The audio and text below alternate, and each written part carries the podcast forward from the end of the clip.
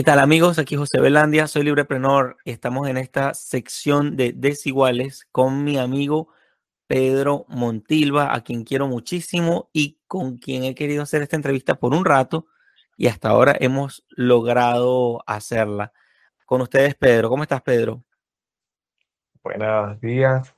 Muchas gracias, José de Jesús Belandia. No sé cómo llamarle, si José o Jesús, por esta invitación también agradecido por mis compañeros que han asistido a esta serie de entrevistas, porque antes de, ser profesionales, de ser personas que supuestamente saben de un tema, somos compañeros que nos conocimos en San Cristóbal y mm, esta amistad se ha mantenido a lo largo de los años. Entonces agradezco mucho a José y a mi grupo de compañeros por estas invitaciones y por estos diálogos tan buenos para el día de hoy. Qué bueno, me alegra mucho escuchar eso, Pedro. Pedro no va a tener la cámara encendida hoy por un problema técnico, pero bueno, lo que más queremos rescatar es el audio, su mensaje, pues su opinión y todo eso. Sobre Pedro puedo decir, además pues de amigo y todo eso, es un muchacho muy inteligente, para mí brillante, como muchos otros que he venido entrevistando. Em, ya le voy a dar el, el, le voy a ceder el paso para que para que se presente a sí mismo y eh, recordemos que esto es desiguales, que en la riqueza, que en la desigualdad, en nuestra desigualdad, está nuestra riqueza em, y que también esto pretende ser, bueno, una serie para que cada quien pues presente algo, algo valioso, lo conectemos con la libertad, con el emprendimiento y también saquemos ciertas enseñanzas para pues aplicarlas en nuestra vida diaria. Entonces, comenzamos, Pedro. Cuéntanos tu historia y cómo te aproximaste a las ideas de la libertad. Okay. Pues este mundo de las, entre comillas, ideas de la libertad se acerca a mí gracias a un grupo de compañeros del colegio y de la universidad con los cuales yo quise hacer un movimiento político, primero de tintes como nacionalistas y después tintes más liberales, conservadores, que fueron dando cada día más frutos y más enseñanzas a través de la búsqueda del conocimiento de qué era eso, de la libertad, de la cuestión del liberalismo y a través de la lectura de ciertos autores, ciertos panfletos, mejor dicho, es que uno aprende sobre qué es eso en la parte académica. Bueno, que el liberalismo es el, el, respeto a la vida del otro, al proyecto del prójimo y tal, pero no es tanto la enseñanza académica, sino ver cómo esas ideas pueden producirse en la vida real y que más allá de epítetos, más allá de de palabras, de ismos, es el actuar correcto de una persona en la sociedad. Qué bueno, qué bueno. Este, cuánto me alegra. Y cuéntanos tu historia, más o menos, háblanos de ti, qué haces, a qué te dedicas. Pues mm, yo tengo 22 años, yo acabo de terminar los estudios de Derecho en la Universidad Católica de Táchira, estoy esperando el título de abogado y mm, yo trabajo con mi mamá y con los abogados de mi familia, eh, asistentes jurídicos, moradores, en el escritorio jurídico Niño Casal Corporativo. Y mm, también he hecho un diplomado en doctrina social de la iglesia, también de la Universidad Católica de Táchira. Eso es como la parte académica más importante, sin contar que pues soy bachiller obviamente, pero lo más importante son los, los conocimientos adquiridos a través de, de la búsqueda propia y no tanto por un, por un papel, por un cartón, por algo que diga que soy esto. No, no, no, más, más que todo por la búsqueda propia de los conocimientos que me han gustado. Qué bueno, y eh, eso me llama mucho la atención porque pues encuentro, sinceramente encuentro en, todas las personas que he venido conversando, entrevistando, encuentro una, una inquietud investigativa y que yo cada vez me convenzo más que tiene que ver en algo con el Internet, o en algo o en mucho, que claro, es más fácil darle clic a algo que subir unas escaleras en una biblioteca, que transportarse y todo aquello. Este, y que es algo que se ha, mm, digamos, eh, diversificado, se ha hecho mucho más público el, hecho de poder acceder a, mucha información. Este, quería preguntarte, ¿qué, ¿qué, es lo que has estudiado? ¿Qué es lo que, vamos a decir, qué, qué has encontrado en estas investigaciones propias que has hecho o que has Sí, ¿qué has, descubierto. Interesante para ti? Pues mm, siempre el, bueno, el, el- eso, eso sería como una frase, que la- el liberalismo es el respeto al proyecto de vida del, del otro, del prójimo, pero eso es una aceleración muy simplista porque hay que analizar más allá, o sea, el yo hacer cualquier cosa que no afecte a los demás simplemente es algo de la libertad, o sea, es un acto libre, es un acto humano, un acto del instinto que tengo como ani- animal, o sea, no como ser racional, sino como animal o ese acto puede penetrar en mi alma y dañarlo em, a la, a la posteridad. Eso es lo, eso es lo interesante. O sea, si esos actos, ok, no afectan a nadie, pero si me afectan a mí mismo y eso puede trascender en, en mi existencia, mi existencia más allá de lo terrenal, sería un acto libre, o sea, sería un acto libre, libre de coacción, libre, libre de pecado. Comprendo, comprendo. O sea, que has, has ahondado no solo en, en la realidad humana de la libertad, sino en las consecuencias que puede tener la libertad. Y, mm, y además, eh, me parece que pues tienes mucha relación con lo que es la filosofía, que es en parte el, el tema que vamos a, a- desarrollar hoy, eh, que, que se titula La filosofía de la libertad. Quería preguntarte, ¿qué deberíamos entender por filosofía? Esa, esa vieja un poco abandonada por, por muchos y bueno, tan, tan adorada por otros. Claro, es muy importante, necesario hablar de filosofía. El amor a la sabiduría, Filos y Sofos, por ahí decían en, en bachillerato, ¿no? La, la definición de filosofía, ¿no? La disciplina que cuestiona la existencia, la esencia y el fin último de las cosas, ¿no? Qué interesante, porque cuando me dices, eh, cuando abres, ab- abres el, el concepto con cuestionar, más no determinar, que es muy importante. O sea, me parece que La filosofía se puede ejecutar o se puede desarrollar precisamente por actos libres. Y bueno, considerando los errores que pueda acarrear la libertad. O sea, hay como unos riesgos en la libertad y en el estudio de la filosofía que además no persigue determinar las cosas desde un escritorio o desde un libro, sino desarrollarlas, profundizarlas, conocerlas más, desde luego como con cierta rectitud, no sé si de intención o del corazón o de, o de, o de mente, pero me llama mucho la atención eso de cuestionar la existencia, el fin de las cosas, y por qué eso puede ser tan importante ahorita, Pedro.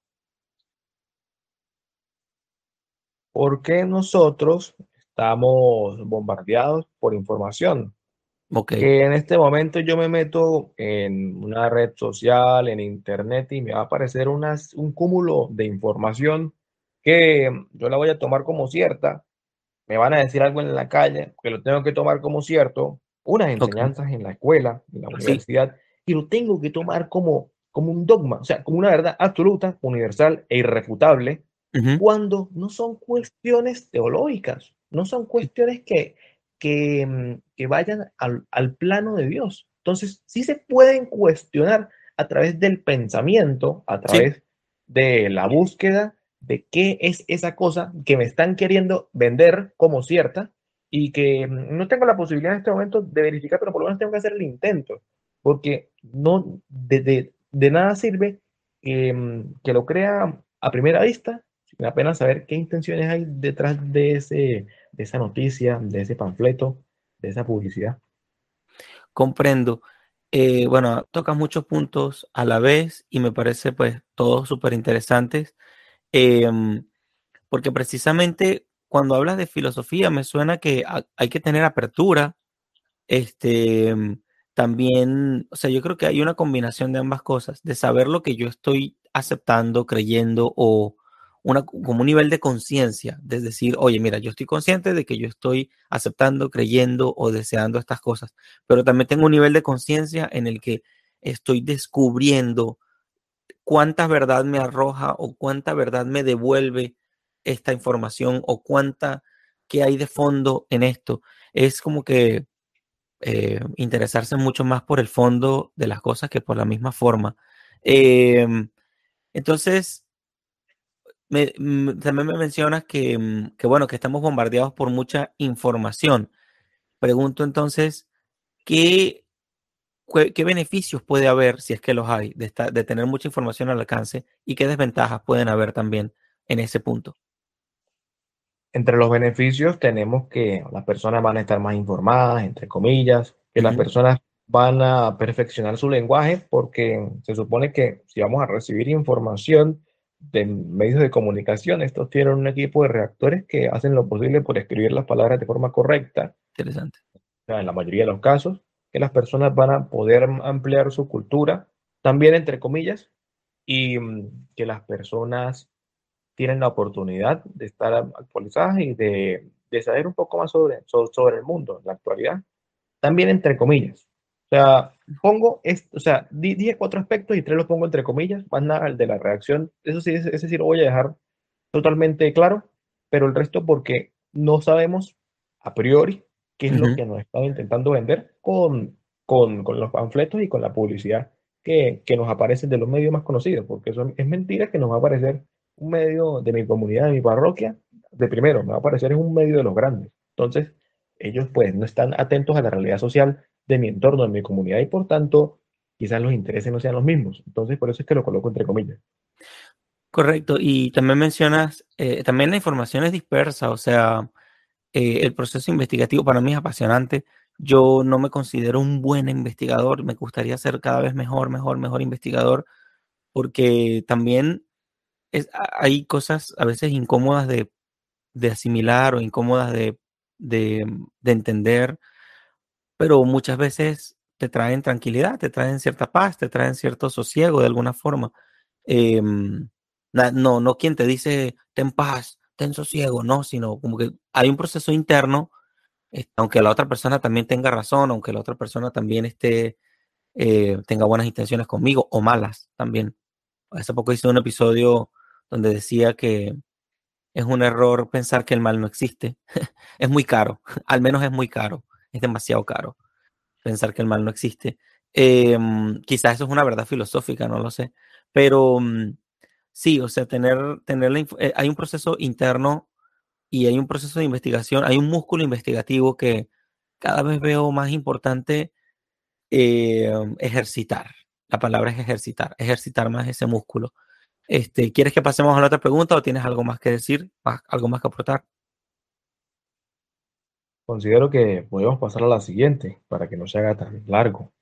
Perfecto. ¿Qué es la libertad para ti, querido Pedro? La capacidad de autodeterminación sin dañar a los demás y sin perturbar el orden, Sin perturbar, perdón.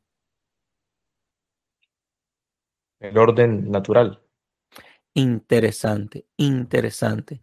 Entonces, eso, eso de la autodeterminación me suena muy bonito. Y yo como que lo leí una vez en una clase de historia o, o me lo dijeron en una clase de historia o por ahí la palabra autodeterminación tiene como que mucha fuerza. ¿Qué nos puedes decir un poco de eso? Que mm, tenemos la capacidad de ser quien queremos ser y de hacer lo que deseemos, pero tal como le digo, sin, sin dañar a los demás y sin perturbar el orden natural, porque crecemos en una sociedad con ciertos principios establecidos. Entonces, imaginemos que, ok, realizo un acto que no tiene, que no tiene ningún problema con nadie, pero que está dañando eh, la comunidad donde yo vivo o el ecosistema, o estoy dañando el agua que surte a la mayoría de casas en mi pueblo. Entonces, eso estaría indirectamente dañando a los demás. ¿no? Entonces, por, por eso es que esa norma impuesta en la sociedad beneficia a esa sociedad y el hecho de, dañarla, pues va a dañar indirectamente a todos, a pesar de que yo no le esté haciendo un daño a alguien directamente.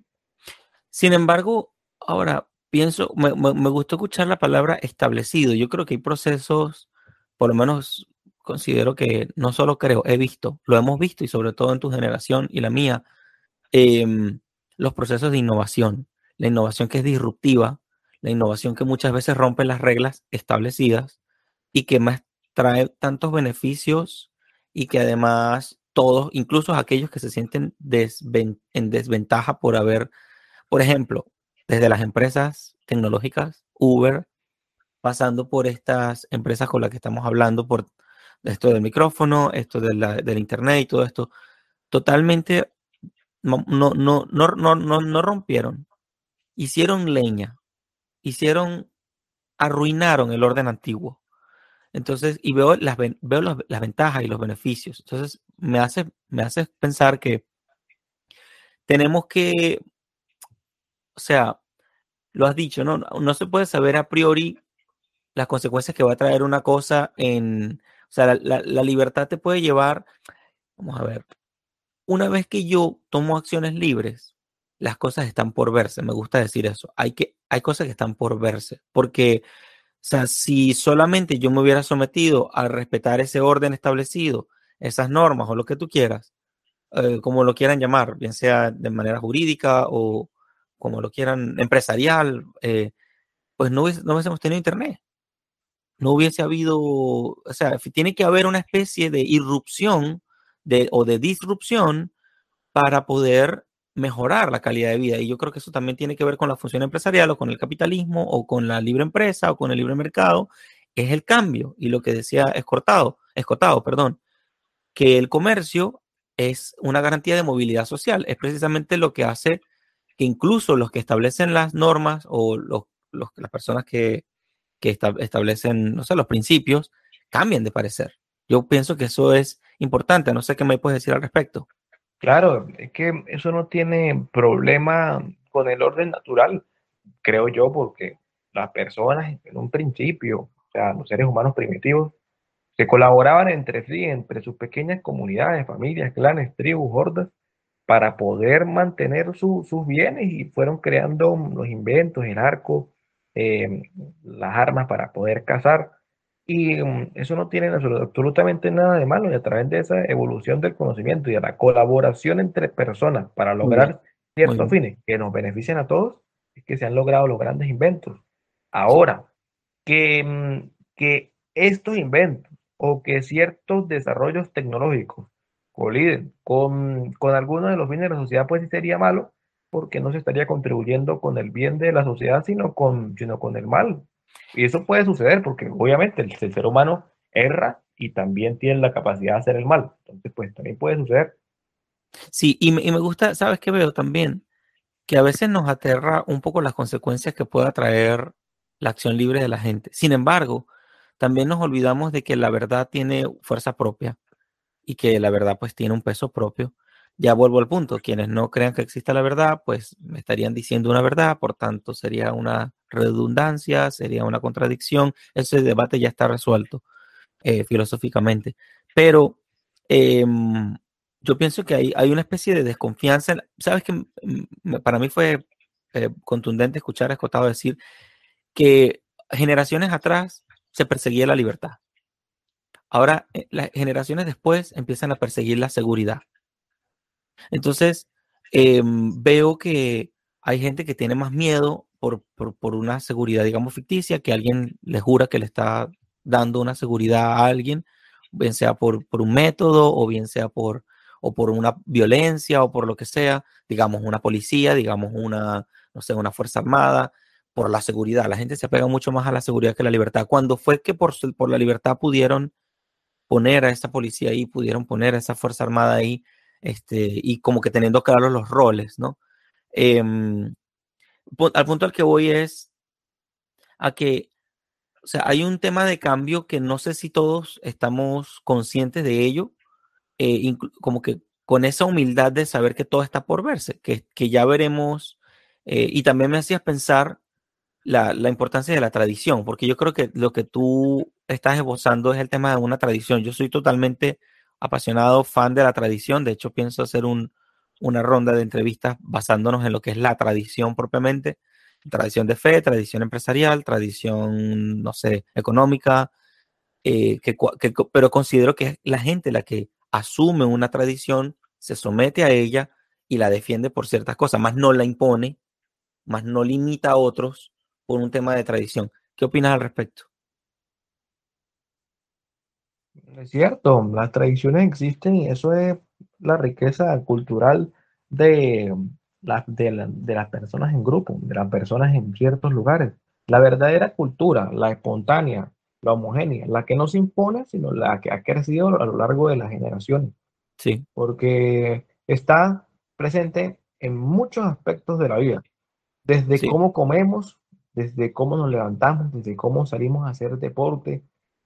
Es tan, es tan interesante ese tema de la tradición que podemos hablar aquí miles de ejemplos, desde por qué en Venezuela las personas aman tomar, bueno, tomar no beber, la cerveza desde, desde la botella directamente y no servirla en un vaso, como, como dicen los maestros cerveceros que debe ser, hasta mm, las posturas en los deportes, por ejemplo, em, en el caso de los deportes con patineta, que o es el estilo Goofy por un lado, creo que por un lado, y es el estilo regular por el otro. O sea, son modos de, de hacer ciertas acciones de, un, de una determinada forma que configuran esas tradiciones y que a lo largo de los años se van perfeccionando, pero se mantienen, ¿sí? Sí, este, estoy de acuerdo, porque yo también soy partidario de pensar que hay un orden natural donde está incluida la libertad, no excluida, sino incluida la libertad y sus riesgos, la libertad y sus riesgos, porque la idea de los riesgos es clave. Si no hubiera riesgos, no hubieran compañías de seguro, eh, ciertas condiciones aplican, lo tengo claro. Si no hubieran riesgos, no hubiera, mm, pues nada, no hubiera nada. Creo que los riesgos son más, más inspiradores que otra cosa. A unas personas les aterra los riesgos, eh, pero pienso que es algo de adultos conocerlos y saber asumirlos. Me parece importantísimo. El riesgo de que alguien haga algo mal, el riesgo de que alguien dentro o fuera de una cultura o una religión o, o una escuela o una universidad, eh, el riesgo de que una persona determine su camino. Y lo que decíamos anteriormente, lo que mencionabas tú, la autodeterminación es principal. O sea, yo, por lo que te escucho, eres una persona de fe, eh, yo también lo soy, eh, aunque cuanto más conozco la fe, pienso que más me queda grande en el sentido de lo profunda y lo rica que es.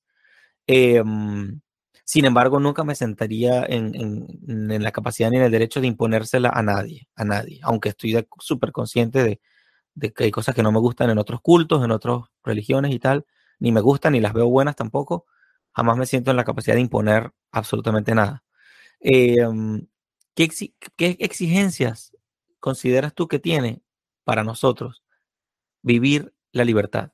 ¿Qué, hay, qué exigencias hay en la libertad, Pedro? antes de responder esta pregunta, yo quisiera agregar un punto con respecto a, lo que usted tocó de imponer la fe. eso es lo bonito del cristianismo católico, que está el sacramento de la confirmación. O sea, que no está la excusa de que no, mis papás me bautizaron y yo, yo estoy obligado, me impusieron seguir esta fe. Sí. Pero está el sacramento de la confirmación, el cual le permite al fiel, al laico, bueno, en realidad al fiel, para no equivocarnos en los términos teológicos, de seguir en este camino, de seguir como cristiano católico y de seguir las virtudes teologales en, este, en esta forma de vida que voluntariamente aceptamos en la confirmación. Claro, sin embargo, la vida no es un momento en el que la confirmación sea así ya, pienso yo también. O sea, la confirmación es un momento y hay, hay un camino que no se ve. Pienso que nos hace adultos eh, ese, ese recomenzar y ese replantearnos todo y tomar decisiones libres. O sea, yo creo que cuando me dicen, no, es que tú te confirmaste y por eso tienes que hacer esto, eso me lo dice otra persona, no lo estoy diciendo yo. Y yo que considero, tengo más confianza en un cristiano que me dice, no, yo es que yo mismo he determinado esto, a que me digan, no, es que ya me hicieron esto, es que ya me tal. Yo igual soy partidario, me encanta el tema de los sacramentos, me fascina. Eh, pero más me gusta una persona que se autodetermina por eso totalmente, porque he visto ejemplos también de, otras cosas eh, cuando no es así. Entonces, eh, estoy 100% de acuerdo con eso y también le añado la importancia que tiene, como que una cosa va de la mano con la otra, no solo que me hayan bautizado o me hayan confirmado o yo mismo me haya confirmado, sino hay, un, hay una autodeterminación intrínseca en la gente que los hace someterse voluntariamente a un credo o no. Y yo también considero que mm, este, eso también es humildad, pienso, saber que hay un, camino por andar y que todo está por verse. No, y ya no solo mi opinión, ya no solo mi opinión, ya eso lo vemos en tantos ejemplos que, bueno, como dice, sobran los ejemplos, este, pero lo bonito es escuchar a una persona que tiene madurez para decir lo que dice, por qué lo dice y que puede defender sus actos, ¿no? Sus actos propios. Eso, eso es importante. ¿Quieres que continuemos o, tienes algo más que añadir? No, no, no. Podemos continuar con la, con la pregunta. ¿Cómo, ya, ¿Cómo es que era lo, la existencia, los presupuestos? ¿Cómo es que era la pregunta? Ya la hago. Eh, ¿Qué exigencias hay en vivir la libertad? O sea, ¿qué, ¿qué compromisos o qué responsabilidades o qué exigencias hay para nosotros no solo por las consecuencias que nos puede traer la libertad, sino que, cuál es el, el, vamos a decir, el rol de nosotros en cuanto a vivir la libertad. O sea, las exigencias que trae vivir la libertad. Pues primero aceptar ese, ese régimen, o sea, aceptar ser libre, aceptar vivir sin cadenas y ser uno mismo. Segundo, tener personalidad, desarrollar la personalidad. Em, tercero, tener un conjunto de creencias y una serie de principios sólidos para mm, poder desarrollar esa personalidad, como ya lo dije. Y cuarto, bueno, cuarto no, debería ser lo primero, asumir la responsabilidad de cada acto y los efectos que esto produzca directa o indirectamente. Me gusta, me gusta eso de, asumir, o sea, es como que ah, también lo escuché de alguien que la libertad y la responsabilidad, Hayek lo dice, la libertad y la responsabilidad vienen de la mano. Sé que hay autores, hay apóstoles, hay, wow, hay demasiado, hay demasiado que casa la libertad y la responsabilidad. Me parece que había un señor que se llamaba, o no sé si se llama todavía, Miguel Ángel Cornejo, que decía que al lado de la estatua de la libertad debían hacer la estatua de la responsabilidad. Pienso que van de la mano. Pienso que una cosa no puede existir sin la otra también. ¿Qué piensas tú? Claro, es, muy cierto. O sea, no puedo hacer algo sin pretender ser responsable por ese algo. Ejemplo, voy a hacer perro calientes y entonces coloco una, un sartén para asar los chorizos, la cuestión. Ah, y a mí se me yo me pongo a hablar por teléfono con, con un amigo y pasaron dos horas y se incendió la casa y, mi vecino perdió su carro y perdió parte de la pared por eso. Entonces yo tengo que ser responsable por ese daño que produje, porque si no soy capaz de responder por mis actos, tampoco puedo hacer actos libres, porque no voy a ser responsable. Y sabes que también esto está escrito ahí en la página de Librepreneur, porque para mí fue un, una epifanía o, o fue un, wow, o sea, un proceso largo para llegar al punto de decir que hay que ser responsable de la libertad de uno. O sea, suena tonto, pero quizá ese orden de ideas me ayudó a entender mucho más que la libertad mía no está en manos de otro. Eso para mí es clave. O sea, la libertad mía la tengo que costear. Tiene un costo, un precio que tengo que pagar yo. Llame disciplina, llámese pararse temprano, llámese estudiar para entender la libertad, llámese estudiar para entender de economía, para ver, para ver, llámese el músculo investigativo para no, para no dejarme llevar por lo que ven mis ojos, sino más por un proceso de análisis de, las pruebas, de, de, lo que yo puedo hacer, de lo que yo puedo demostrar. He visto ejemplos muchos. Todos hemos tenido al menos un profesor pirata en la universidad. Al menos uno. Al menos uno. Y la pregunta, no importa saber ni cómo llegó ese profesor ahí, eso no importa. Lo, que importa es que hay. Hay de eso aquí, hay de eso en el ministerio, hay de eso en todos lados. Diría el Evangelio, está la paja y el trigo, o el trigo y la cizaña, em, que es un tema que me encanta muchísimo. Pero ser responsable de la libertad también para mí quiere decir que yo asumo el precio, el costo de acarrear la libertad. No lo dejo en manos de un león o de un perro amarrado en la cerca de mi casa, o de un político que yo le doy dinerito de mis impuestos, o que no son voluntarios, sino son impuestos, eh, y así sucesivamente. Entonces, em, esas, esas exigencias de la libertad para mí, pienso que es parte del discurso que mucha gente no quiere escuchar, ¿no te parece, Pedro? Claro, claro, es que las cosas como son, o sea, en este mundo de liberación, supuestamente, pues ya la responsabilidad queda a un lado, yo soy quien soy, bueno, acéptenme ya, yo creo que el mundo, que el mundo es cuadrado y que, bueno, más nada existe mi comunidad y ya, y me respetan, porque si ustedes no me respetan no es libertad, no, no, no, hay que ser responsables de los actos. Sí. y de que podamos vivir la, la libertad. Pienso que la defensa, aquí en Estados Unidos hay mucha gente que, mucha gente que se cataloga de alguna manera, este, no sé si son los, no sé si son los voluntaristas, no sé, no sé, no, no sabría calificarlos porque aquí hay como que una nomenclatura diferente de lo que es cada quien y lo que defiende cada quien. Em, entonces, veo que hay gente que vive muy así apartada de la ciudad y que tiene sus formas de defensa propia y que, mm, y que la toma, toma la defensa de su libertad muy en serio hasta ese punto. Y muchas personas piensan, opinan, yo creo que en eso me incluyo yo, de que es uno de los éxitos de Estados Unidos, no como nación internacional, sino como país que, mantiene un orden aquí adentro. No solo el tema de que eh, el gobierno se encarga de una defensa, sino que la gente tiene un, un rol protagónico en su defensa.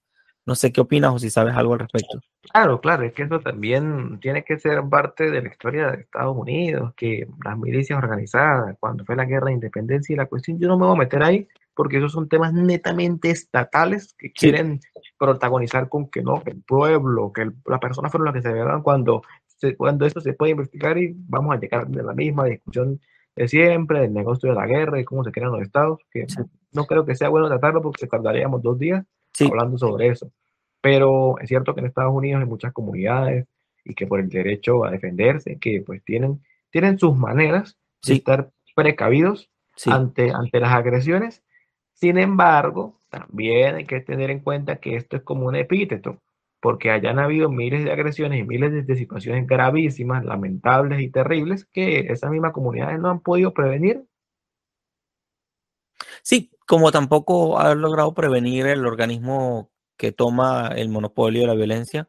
Este, por eh, supuesto, por supuesto. pero entonces, de acuerdo. Exacto, y, el punto no sería quién tiene la papa de la, en la mano, sino yo creo que es un asunto cultural. Yo siento que eh, para que la gente sepa defender su libertad, pues tiene que haber una cultura y que se permita que esa cultura crezca. Ahora, si tú dices, bueno, mira, tú vives en California y eres una comunidad que tiene sus propios métodos de defensa y esperamos que en California defiendan a Wisconsin, yo creo que no, no hay una lógica ahí que, conecte una cosa con la otra. Este, y la vida tiene riesgos, ¿no? También ese es el punto, porque eh, pretender una vida sin riesgos, yo creo que eso es el cementerio donde todos somos iguales, de verdad. Este, ahí es donde no hay, ahí no puede pasar nada. Ahí no pasa nada ahí no hay cambio, bueno, las flores se marchitan, ya, pero ahí no hay cambio. Entonces creo que los riesgos es algo que, no sé, hay que, hay que sacarle punta también a, a, esa idea. ¿Quieres que continuemos o quieres decir algo más sobre las exigencias de vivir en libertad? Pues para quien esté escuchando y a propósito de que usted habló sobre ciertos estados de Estados Unidos y la cuestión de la libertad y que el que tiene el monopolio no sirve, yo le recomendaría a esa persona que está viendo este video que revise lo que era el Sacro Imperio Romano Germánico y cómo era el mapa del Sacro Imperio Romano Germánico los principados, ducados y los pequeños, entre comillas, estados que habían en aquel entonces que eran todos diferentes y se colaboraban entre sí solamente en caso de una agresión al imperio, pero que de resto tenían sus, sus propios regímenes y tal, como las ciudades libres, como, lo, como la Liga Anseática y todos, y todos estos pequeños territorios que tenían sus formas establecidas y no había problema por eso, porque siempre era dominado por el comercio y por la colaboración entre las sociedades. Ok, ¿y eso te pareció algo acertado? ¿Le ves algunas ventajas a eso o no? Pues claro, claro que es acertado, porque son las formas más parecidas a la, a la, a la verdadera autodeterminación de las sociedades, porque Recordemos que la nación es un conjunto de personas que comparten, que comparten ciertos rasgos, como, como el idioma, como las tradiciones, como la forma de vida, de alimentación, de, de, producción. Y entonces hay múltiples naciones en los diferentes estados que hay. Y lo ideal fuera que esas naciones pudieran tener su territorio y su, y su, y su gobierno propio. Qué bueno. Y, y eso, más, acabo de ver el video, la foto y, o bueno, creo que es eso. Creo que, la, creo que di con la foto ya puse el link acá y ya lo voy a, poner, lo voy a poder compartir con, con la audiencia. Em, me parece que es la mejoría de minarquismo, ¿no? O sea, casi un poquito más y termina siendo una anarquía todo eso. Este, Hay muchos, muchos estaditos chiquitos, muchísimos, muchísimos, por lo que veo acá. Lo veo muy Claro, colorado claro. Por eso es que, por eso es que hay que buscar la manera de poder investigar sobre estados pequeñitos como Liechtenstein, Ujú, donde ahí es uno de los pocos donde se mantiene lo que era la esencia de esos pequeños estados, ciudades libres del Sí, Sacro Imperio Romano Germánico. Y mm, es interesante leer y, ahondar sobre eso porque es lo ideal, o sea, que las comunidades tengan su propio gobierno y, su, y, su- y sus propias maneras y que nadie se meta en eso. No Bueno, estoy hablando de manera estatal, sino, sino de manera de que las comunidades, a través de su propia voluntad y de sus acuerdos voluntarios, desde sí. quién es el vigilante de la urbanización hasta cómo es el modo de producción y cómo es la administración del río que nos sostiene a todos, ¿Y con quién, y con, y quién hacen negocios y con quién no?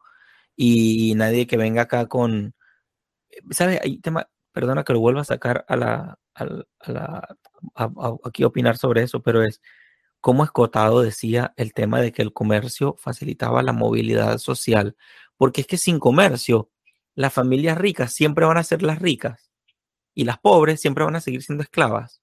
No, no, no tienen manera de surgir, de comerciar, de producir, de transar, de decir esta propiedad es mía, esta vaca es mía, la voy a vender.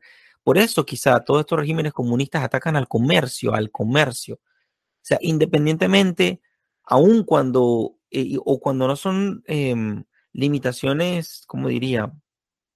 de política, también a veces son limitaciones de religión, y no me refiero a la religión cristiana directamente, me refiero a que algunas comunidades por sus religiones corta con el comercio. Ah, Claro, claro, claro, pero es que también eso es parte de la libertad, Melandia, porque, o lo tengo, lo tengo claro, lo tengo claro, lo tengo claro. Sin embargo, porque, lo, lo- o lo tengo claro, lo tengo claro. Lo que pasa es que una cosa es que yo pueda hacer comercio y no lo quiera hacer, y otra cosa es que no me dejen hacerlo por religión. ¿Me explico? ok, Me explico. Ese es el punto, porque lo que tú acabas de mencionar se ve, sí se ve, pero esto es lo que casi no se ve. O sea, decir, coño, mira, yo quiero hacer comercio de estas cosas, quiero vender mis gallinas, pero es que por religión me lo prohíben. Cuando yo veo que en todas las naciones se comercian las gallinas y la gente crece, compran, se compran zapatos, viven mejor y pueden hacer, explico, cuando no no me lo permiten por temas religiosos. No solo, vuelvo al punto, no me refiero solo a religiosos, también hay temas ideológicos sobre todo. Hay temas también de, de restricciones, de violencia y tal. Y yo me imagino este imperio romano-germánico full comercio, full, full comercio. De claro, hecho, de hecho, claro, ese tipo de es- es gente de, ese, de esa región geográfica fue la que se vino a Venezuela y que subió como la espuma, subieron como la claro, espuma. Y, y- y me parece, bueno, es una validación de la idea del, sí, de- de- del comercio, de que, de que tiene, tiene mucha fuerza. Y, y lo que decías de que la gente se autodetermina y, y- y dice lo que, lo que quiere y lo que no quiere, porque es que si a mí me empiezan a meter en un saco muy grande, ¿cómo me salgo del saco? Que es el tema de, vamos a decir, si a mí me llega difícilmente, vamos a ver, un ejemplo rápido para la audiencia para que, para que quede así bien claro. Normalmente cuando llega un plomero o llega un mecánico o alguien a resolver un problema en la casa de nosotros, esa persona, lo ideal es que desaparezca, que esa persona vino, resolvió el problema y se fue. Y yo le pagué y estamos felices, no le debo nada, me resolvió el problema. Luego, si me vuelve a aparecer el problema, naturalmente lo puedo volver a llamar si hay confianza y tal. Difícilmente un político llega diciendo quiero desaparecer. Tienen, más bien, todo está orquestado para que el político jamás desaparezca. Pero no es tema de orden natural.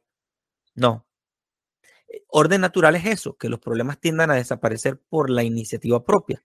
Lo que no es natural es que yo tenga discurso en música, en audio, en video, en letras, en libros, en universidades, en grupos culturales o lobbies que me digan a mí que yo, o sea, lo, lo que estamos viendo ahorita es que el político es indispensable y que, y que tiende a crecer. No hay ninguno que diga yo quiero desaparecer. Entonces, aquí hay una, aquí en, esta, aquí, en este mapa que tú me acabas de mostrar, hay de, de presentar, hay una demostración de que, y, y, que las cosas ahorita no sean así, no quiere decir que necesariamente sean buenas, porque lo vemos en China también. Vemos que China es un país súper grande. ¿Quién se sale de China? Y si se sale de China, ¿cómo llega a los otros países? Llegas a buscar algo muchísimo mejor. Y no es un tema de que allá son con los ojos rasgados y con la piel amarilla, sino que hay unos denominadores comunes de China que se repiten en Cuba, que se repiten en Rusia, que se repiten en Corea del Norte, que no es precisamente ni la raza, ni el credo, ni la religión, ni tal, y no sé qué. ¿Qué tienes que decir al respecto, Pedro?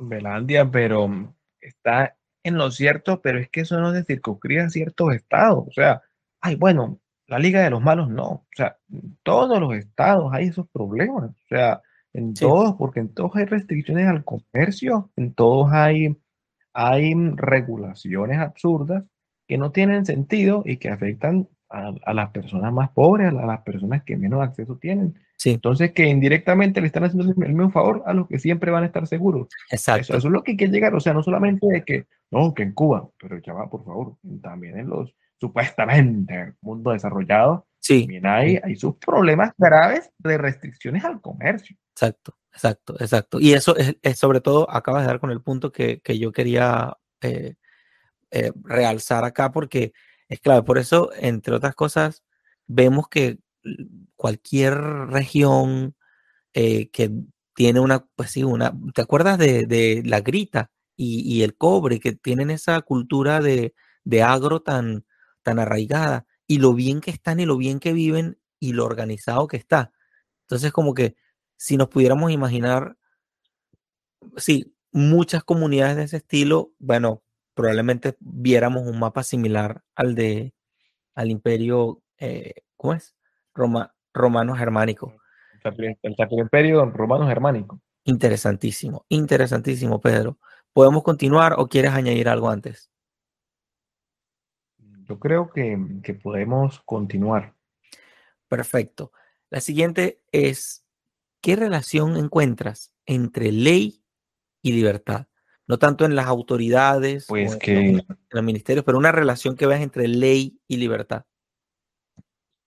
Pues que las leyes tienen que garantizar esa libertad. Wow, O sea, que de verdad una regulación, una norma, una, un precepto, al, estable- al establecerse, al aplicarse y al cumplirse, no daña a los demás y no daña el orden natural. Porque Al menos, lo mismo, al menos no debería, al, men- al menos no debería perseguir eso, ¿cierto? O debería tomar en cuenta la libertad y el orden natural.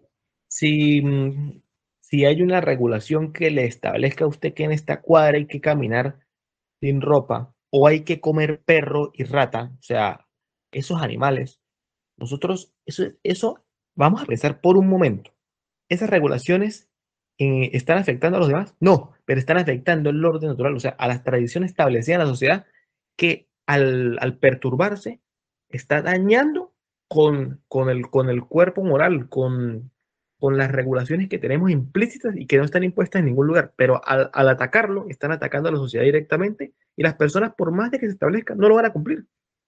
Eso me lleva a pensar, por lo que te escucho, claro, yo tengo esta idea también un poco masticada, pero me lleva a pensar que primero ha estado el orden natural, primero ha estado la costumbre, primero ha estado la moral antes que la ley, pero ¿cuál ley? ¿La ley positiva, la ley natural, la ley, no sé, cuál ley? Bueno, jurídicamente hablando, objetivamente hablando, es que el derecho natural siempre está antes y encima del derecho positivo. qué bueno. Sí. Y entonces, ¿qué es el derecho natural? Pues el conjunto de normas que se establecen, ya sea por la razón, por Dios o, o por, o por la iluminación de los seres humanos a través de la evolución. Pero bueno, vamos a quedarnos con que es el, el- conjunto de normas establecidas por Dios y que se manifiestan en, en la naturaleza y que lo percibimos a través de la razón, para no Perfecto. extender el cuento. Sí, Y el derecho positivo es el conjunto de normas que están establecidas por la autoridad competente, que en este mundo tan avanzado se llama Estado, que pues es algo ilógico porque es impuesto, pero entonces vamos a quedarnos con el, el derecho natural. Y, eh, cua- m- y y fíjate que, o sea, yo, yo puedo casar, o sea, conectar o en- encuentro una, una relación intrínseca propia, natural entre orden natural, derecho natural, ley natural, cultura y me atrevo a decir, por supuesto, empresarialidad. Por ejemplo, cuando hacer zapatos tiene una ciencia, tiene un arte propio, tiene unas leyes propias. em, traba- trabajar con arcilla y barro tiene unas leyes propias, tiene un, un asunto propio, unas, sí, un, un- unas, un, arte propio, una ley propia. Y así, una ley, digamos, sí, una ley natural. O sea, una ley natural, creo que, vuelvo al punto, ley natural, ley natural. O sea, no, no encuentro otra manera de, de describirlo. Entonces, lo que yo voy entendiendo a partir de lo que me dices es que pueden haber mandatos que atenten contra esta ley natural. Y ahora otra pregunta más. ¿Podemos encontrar en el mundo de hoy, o sea, tú pudieras decir como abogado que eres, ¿cierto? ¿Cómo encontrarías, o sea, encuentras leyes que vayan en contra de esa Como ley le natural? digo, como le digo, yo terminé, tienen que existir en este momento, pues vamos a pensar un poco, pero tienen que existir, obviamente, tienen que existir y vamos a pensar. Mm, me cuesta en este momento hallarlo porque estoy pensando en las cosas más, más, más normales. Sea, por ejemplo, la alimentación. Yo puedo comprar carne, puedo comprar carne de cerdo, carne de res, carne de pollo, de, de cebú. Y pues todo eso lo puedo hacer. Estamos bien por ahí. Puedo comprar leche, puedo comprar azúcar, sal, lo que sea. Pero todavía no llego a una regulación que esté afectando esa, esa parte, esa parte, la parte más, más, más inmediata. Por ejemplo, a usted allá en Estados Unidos hay alguna regulación en lo más inmediato que le afecte directamente su modo de vida y sin perjudicar a nadie. O sea, en cuanto a la alimentación. Bueno, eh, no se ve de manera rápida, no se ve de manera inmediata, pero eh, aquí veo, por las consecuencias del mundo como va, veo muchas personas que se quejan de ciertos tipos de comida y que asumen, o sea, un nivel de conciencia que rechazan un nivel de un tipo de comida que está aprobado por los ministerios, por la FDA, por estas cosas que regulan, entre comillas, eso. Entonces, pues sí, puede haber un punto de desencuentro ahí. No lo te lo puedo traer de manera inmediata, citada, pero veo, veo que para tú montar un negocio acá debe estar aprobado, de comida debe estar aprobado por, por esa um, administración alimenticia federal. Eh, y aún con eso, pues veo muchos casos, no solo de obesidad, veo casos de, de problemas de salud en la gente que proviene de cualquier tipo de comida que ya ha estado aprobada. Por otro lado, también veo una cultura propia de gente que defiende su salud, su, su bienestar propio, que han encontrado, que han descubierto en un proceso de investigación propia, quizá como tú, estudiando las ideas de la libertad, pero vez estudiando su salud, que han elegido consumir unos mejores alimentos de mayor calidad nutrimental, o sea, nutritiva. Eh, bueno, eso es un ejemplo de la vida cotidiana, de algo que puede estar uh, afectándonos a todos nosotros. Eh, y vuelvo al punto, pues yo ni soy abogado, ni soy, pero yo veo cosas, pues, y tengo esa interpretación ahorita. Claro, claro, es que a eso es lo que hay que ir, o sea, que siempre que prene el derecho natural y el orden natural por sobre todas las imposiciones que sean contrarias um, al desenvolvimiento de la vida de la vida humana en sociedad de forma, de forma tranquila y cotidiana. Por ahí hay un libro que, bueno, conocidísimo, un autor conocidísimo en estos círculos, que es el de Monarquía, Democracia y Orden Natural de Hans Hermann Hoppe, que habla de todas esas cuestiones. Interesante. Lo voy a poner. Voy a poner, Lo, lo, voy a, lo, voy a, colgar aquí. Monarquía. Uh, Hoppe. Ese es, un, ese es uno de los grandes autores que, que, van, que van hablando de todas esas cuestiones, más allá de la mera libertad económica, bueno, que el sí. capitalismo, que tenemos que tener pocos impuestos. No, no, vamos más allá. Eso es lo interesante, más allá. No solamente sí. un punto de vista economicista. Sí, sino más bien a la ejecución, a la forma de vivir. Importantísimo. Eh, y me parece muy interesante, Pedro, y sobre, sobre todo también decirle a la audiencia que hay cosas, hay cosas, hay información, y con esto del Internet puedes acceder. Yo siempre he hecho el cuento de que una vez yo me quedé a dormir en el edificio de computación de mi universidad porque yo no tenía computadora y el internet era una cosa todavía nueva. Eh, y que no tenía esta, esta potencia que ahora tiene. YouTube era algo, no creo que ni siquiera existía en ese momento. Y ahora mucha gente quiere educación gratuita, pero entonces tiene YouTube, pero entonces quieren es que le den algo. No quieren educarse ellos gratuitamente, no. No, no, no, no, no quieren es que otro le proporcione. Y por otro lado, hay un grupo de personas que dicen que sin ellos nadie se educaría. Entonces, ese es el mundo que vivimos hoy. Eh, Pedro, ¿continuamos o tienes algo que añadir? podemos continuar. Última pregunta del show. Pedrito, ¿cómo hablarle a nuestros amigos de libertad? Bueno, pero colóqueme las cuatro opciones y los comodines que me quedan, por favor. No, pues no, eso, es, eso es todo. Me hizo acordar a ¿Quién quiere ser millonario? conducido por Eladio Lares en Radio Caracas Televisión. ¿Verdad? Claro que sí. ¿Cómo hablan los compañeros de libertad? No de arriba hacia abajo, sino de abajo hacia arriba, con ejemplos prácticos. Hablando sobre la vida cotidiana, como San José María siempre nos enseñaba a hablar sobre lo que somos día a día y en las acciones que hacemos en nuestra vida, en nuestro trabajo, en nuestra enseñanza, cómo aplicar nuestra voluntad y la autodeterminación para cada cosa que hacemos sin dañar a, los demás. Ok, ¿pudieras darme un ejemplo o pudieras mencionarme a la última persona a la cual le hablaste algo de libertad? Si tienes alguna vivencia de, oye, mira, hace poco le hablé a un sobrinito, yo tenía este objetivo de enseñarle algo y le dije esto. ¿Tienes algún ejemplo? mi mamá, mi mamá, mi familia, a mi mamá sobre todo, que hablando sobre, sobre este tiempo de 2020, mm, que sucedió algo donde las personas no podían estar juntas. Entonces, tanta historia, tantos aborígenes primitivos que se reunían en, familias, clanes, tribus, hordas, para discutir, para ver cómo cazaban los peces, las vacas, cómo, cómo se defendían de, de los bárbaros. Ahora, tan avanzado es el mundo que está supuestamente y no nos podíamos reunir eh, para pensarlo, ¿no?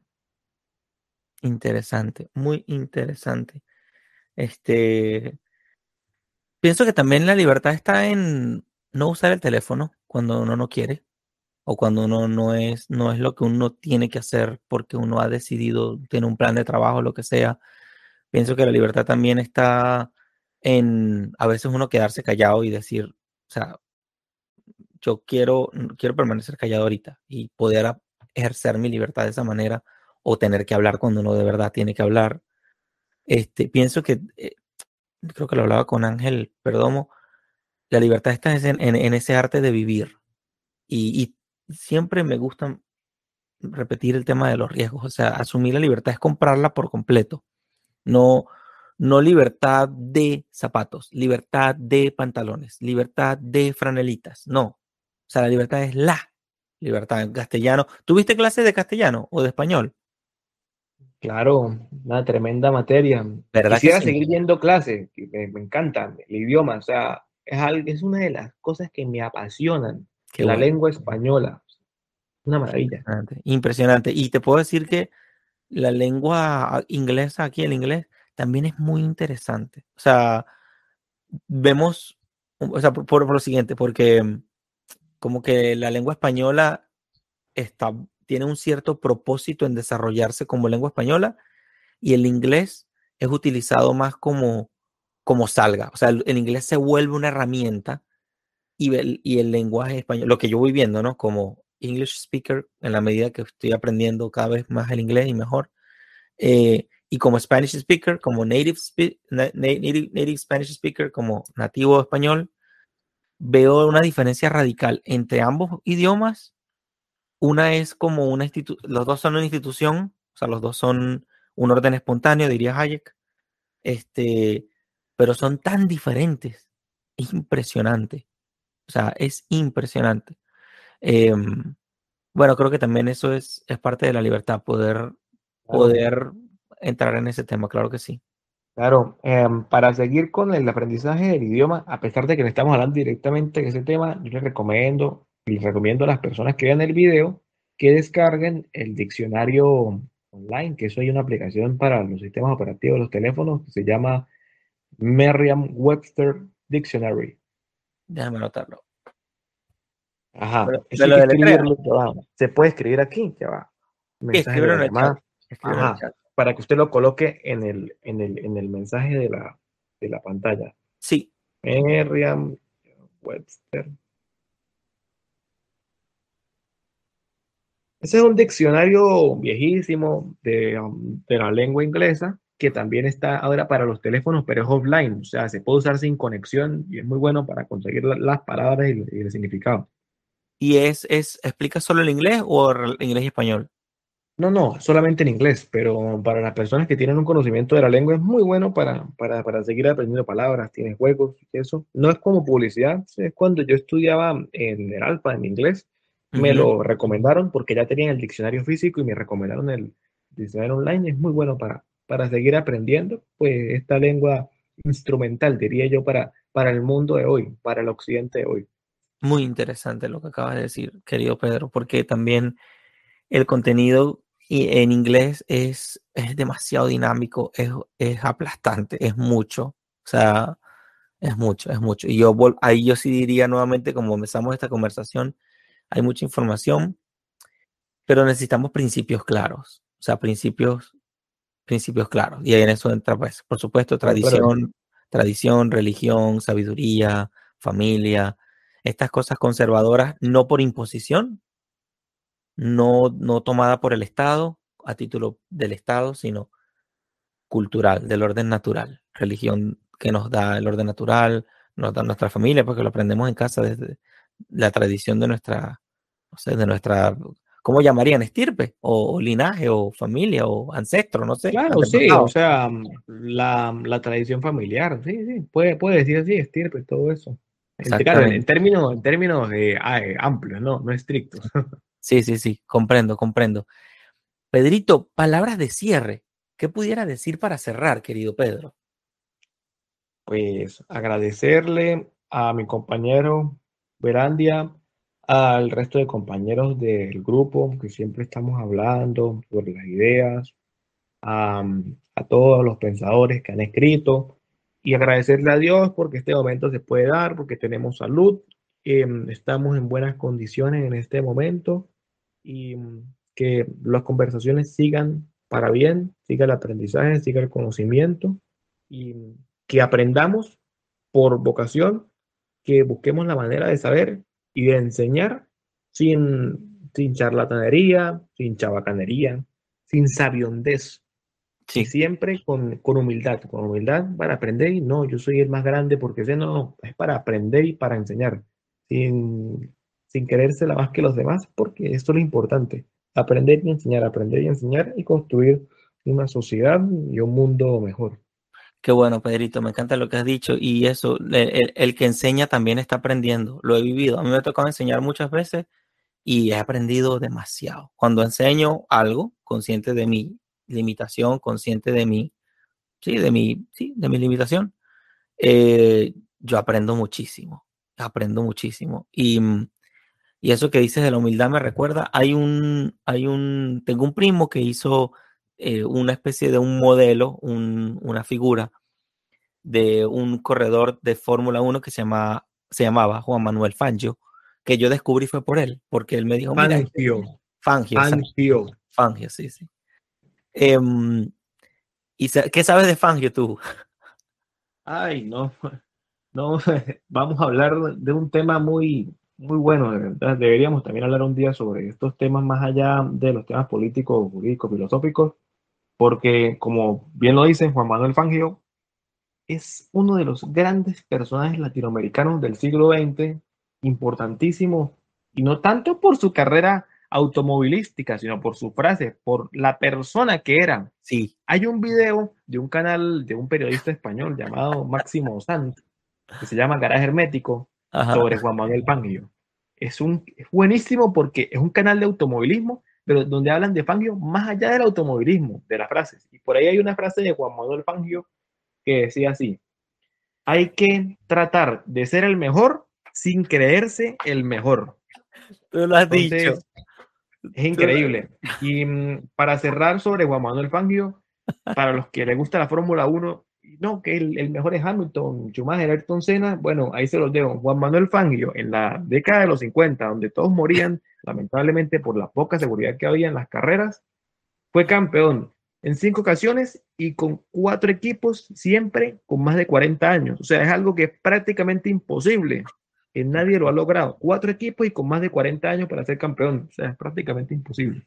Impresionante, que, que, que sabes bastante, querido Pedro. Esa era la frase que yo iba a dar también. Eso, hay que querer ser el mejor, Sí, pero nunca creerse el mejor.